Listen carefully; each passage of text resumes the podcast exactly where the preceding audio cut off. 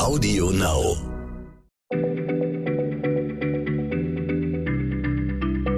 Schneller Schlau, der kurze Wissenspodcast von PM.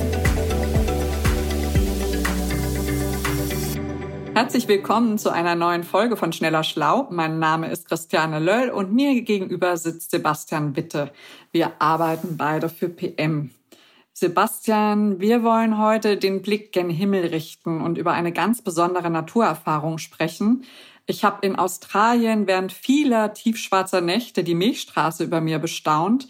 Ich fand das unfassbar ergreifend, nicht zuletzt, weil dieser Blick so selten geworden ist. Aber du sagst, das ist auch in Deutschland möglich, richtig? Hallo Christiane. Ja, das ist die tolle Nachricht gleich zu Beginn ein Nachthimmel mit tausenden funkelnden kleinen Punkten. Klar, den, den wähnt man meist an exotischen Orten, die wie Australien weit ab der Zivilisation liegen. Also dort, wo typischerweise auch viele Großteleskope stehen, zum Beispiel in der Atacama-Wüste in Chile, auf Inseln wie Hawaii oder hohen Berggipfeln. Aber tatsächlich muss man nicht bis Südamerika oder Afrika reisen, um etwa die Milchstraße, die Monde des Jupiter oder sogar andere ferne Galaxien wie den Andromeda-Nebel erblicken zu können. Ähm, nun sitzen wir hier in Hamburg und mit etwas Glück funkelt in einer mondlosen, klaren Nacht der große Wagen am Himmel. Ein wenig verreisen muss ich also schon, oder? Ja, das stimmt natürlich, aber gar nicht so weit, wie du vielleicht denkst. Zunächst zu deiner Beobachtung. Tatsächlich ist es so, dass gerade die dicht besiedelten Regionen nachts in einem Lichtermeer versinken und spätestens seit der Industrialisierung nimmt eben dieser Lichtsmog stetig zu. Das sind Straßenlaternen, Leuchtwerbung, Scheinwerfer, die Kirchtürme, Gebäude, Sportplätze erhellen und die dann eben oft auch noch den hellsten Stern am Firmament überstrahlen. Okay, also das liegt dann so, als ich im Outback in Australien war, da waren wenig Lichter, eigentlich gar keine Lichter und deshalb konnte ich die Milchstraße so gut sehen, richtig? Äh, ja, richtig, aber heute gibt es eben viele, die die Milchstraße mit eigenen Augen noch nie gesehen haben. Ähm, und das liegt eben daran, dass wir in diesen verdichteten urbanen Zentren vielerorts leben.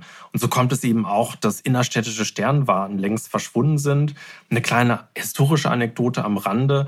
Der Ursprung der Hamburger Sternwarte zum Beispiel, ja, der liegt am Millantor. Und wer Hamburg kennt, der weiß, das ist super zentral. Und in den 1820er Jahren errichtet, war es dort für Beobachtungen noch dunkel genug doch schon um die Jahrhundertwende eben nicht mehr, so dass man die Sternwarte nach Bergedorf, das ein kleiner Vorort von Hamburg, verlagert hat.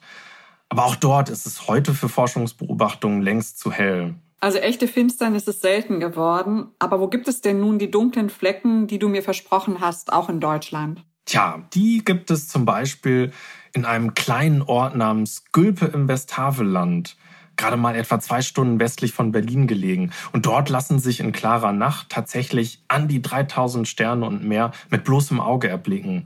Und vor allem in den Nächten vor dem Neumond, also wenn kein lunares Streulicht das Firmament zusätzlich erhält, ja, da versammeln sich dort regelmäßig Schaulustige und Astrofans. Und dort ist es so dunkel, weil eben das städtische Licht weit genug entfernt ist. Ja, richtig. Man ist da schon einfach weit genug weg von urbanen Zentren. Aber es kommt noch etwas Entscheidendes hinzu.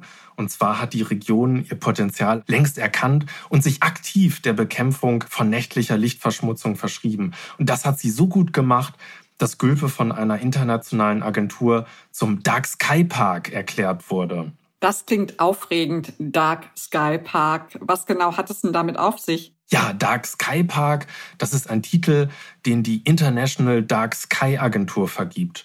Das ist eine Organisation, die weltweit gegen den Lichtsmog kämpft.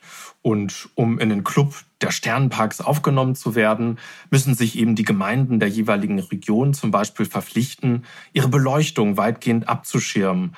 Ja, das, soll, das Licht soll also nach unten abstrahlen, man soll die Blauanteile reduzieren.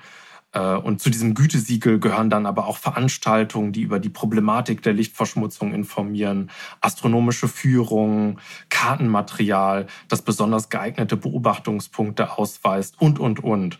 Und inzwischen erfüllen hierzulande vier Landstriche die Kriterien. Und das ist neben Gülpe im Westhaveland, äh, ist das ein Gebiet in der Eifel, der Rhön und den Chiemgauer Alpen. Oasen der Dunkelheit, wenn man so will. Absolut. Und das Tolle daran ist, dass eben auch dank dieser Dark Sky Parks die Gemeinde der Nachtschwärmer und Astrofans stetig wächst in Deutschland. Ja, und mit ihnen auch die Überzeugung, dass Dunkelheit ein schützenswertes Gut ist. Und zwar nicht nur, um Sterne zu beobachten, sondern auch zum Wohle der tierischen Natur. Denn unzählige Insekten verglühen jedes Jahr in Lampen oder schwirren so lange um Laternen, bis sie aus Erschöpfung sterben. Zugvögel lassen sich vom Lichtsmog verwirren und kommen von ihren Routen ab. Fledermäuse flüchten. Aber nicht so eben in jenen Gebieten, in denen die Lichterflut aktiv bekämpft wird. Das ist ein Grund mehr, die Dark Sky Parks zu unterstützen, finde ich, und sich auf eine Reise in die Finsternis zu begeben. Aber wo finde ich denn Infos darüber, was ich mitbringen muss, wo ich hinfahren muss und so weiter? Ja, da schaust du am besten mal bei darksky.org nach. Das ist die offizielle Homepage der International Dark Sky Agentur. Dort sind alle Sternparks weltweit gelistet mit vielen weiterführenden Infos und Links.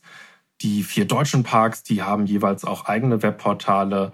Da findest du Kalender für öffentliche Führungen, viele Tipps, äh, die sich dann an Besucherinnen und Besucher richten. Ich bin auf jeden Fall neugierig geworden auf die dunklen Himmelparks, wenn man das so übersetzen möchte.